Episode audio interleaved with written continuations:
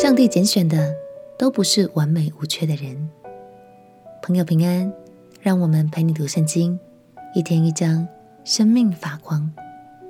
今天来读四世纪第十四章。参孙在上帝的祝福中长大成人了，也开始有了自己的想法与抉择。这一章我们会开始认识到参孙不受拘束、追求自我的性格，像是坚持迎娶外族女子。甚至违背拿细耳人的规定，不止触碰尸体，还吃里面的蜂蜜。很多不能做的事，参孙都做了，真的是很伤脑筋。不过，上帝的拣选是没有后悔，也不会出错的哦。就让我们一起来读《士师记》第十四章。《士师记》第十四章，参孙下到亭拿。在那里看见一个女子，是非利士人的女儿。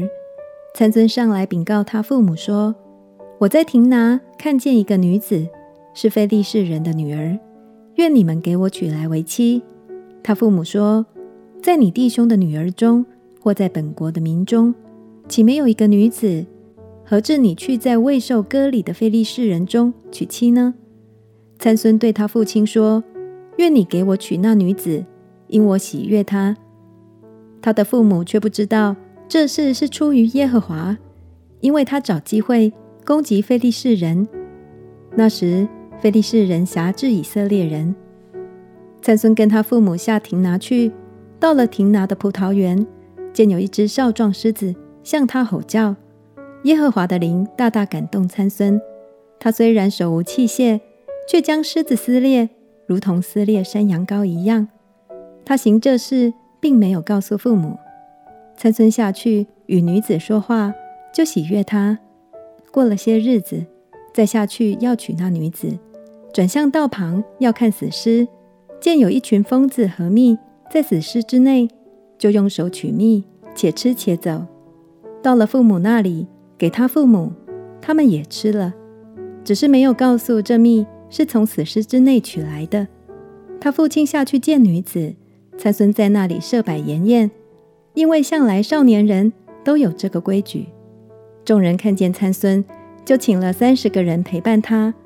参孙对他们说：“我给你们出一个谜语，你们在七日筵宴之内，若能猜出意思，告诉我，我就给你们三十件礼衣，三十套衣裳。你们若不能猜出意思，告诉我，你们就给我三十件里衣，三十套衣裳。”他们说。请将谜语说给我们听。参孙对他们说：“吃的从吃者出来，甜的从强者出来。他们三日不能猜出谜语的意思。到第七天，他们对参孙的妻说：‘你宽宏你丈夫，探出谜语的意思，告诉我们，免得我们用火烧你和你父家。你们请了我们来，是要夺我们所有的吗？’参孙的妻。”在丈夫面前啼哭说：“你是恨我，不是爱我。你给我本国的人出谜语，却没有将意思告诉我。”参孙回答说：“连我父母我都没有告诉，岂可告诉你呢？”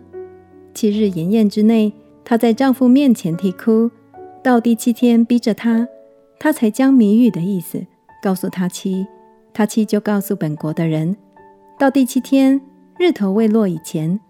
那城里的人对参孙说：“有什么比蜜还甜呢？有什么比狮子还强呢？”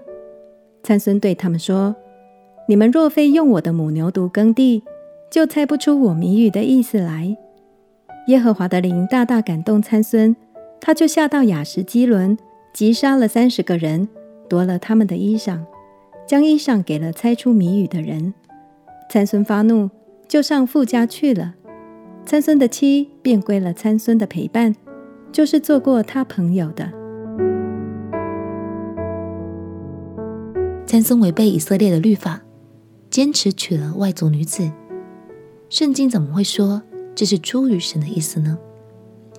其实这段经文的意思是指，虽然参孙因为追求自己的快乐而做出错误的决定，但神仍然能用这件事来成就他的旨意。兴起参孙来击败非利士人。我们每个人都有软弱的地方，但神的拣选本来就不是因为我们有多乖、多完美，而是出于他的旨意哦。亲爱的朋友，连参孙这么任意妄为的孩子，神都能大大的使用他，所以别怀疑，相信你当然也能成为神的器皿。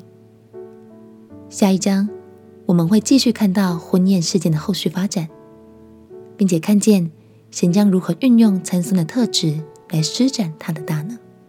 我们一起来祷告。亲爱的耶稣，谢谢你拣选我。虽然我并不完美，也有软弱，但是我愿意一生都成为你计划中的一部分。祷告奉耶稣基督的圣名祈求，阿门。